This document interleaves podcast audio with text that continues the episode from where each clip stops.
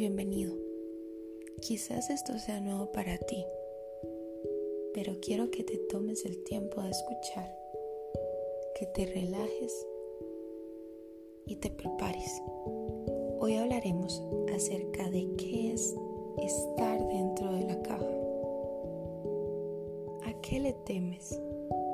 Muchas veces nos encontramos dentro de esa caja formada por paredes que se han ido reforzando día con día.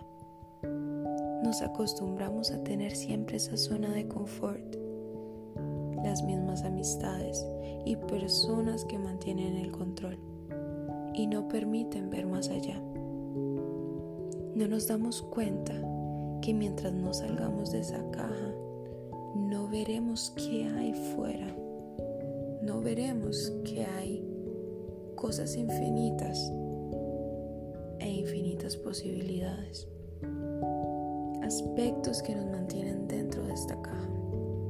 Quiero que te mentalices y pienses cuáles de estos aspectos que voy a mencionar estás poniendo en práctica en tu vida y no te permiten ver más allá. El temor. El temor de lo nuevo de que las cosas que sucedan no se adapten a lo que somos. Creemos siempre que las cosas nuevas serán lo peor. Comodidad. ¿Acaso estás cómodo? Puede que no te encuentres del todo cómodo, que hayan cosas que te causan dolor, pero sientes que si le das apertura a algo más, tendrás que actuar o hacer cosas de las cuales no estás acostumbrado inseguridad. Nos creamos excusas.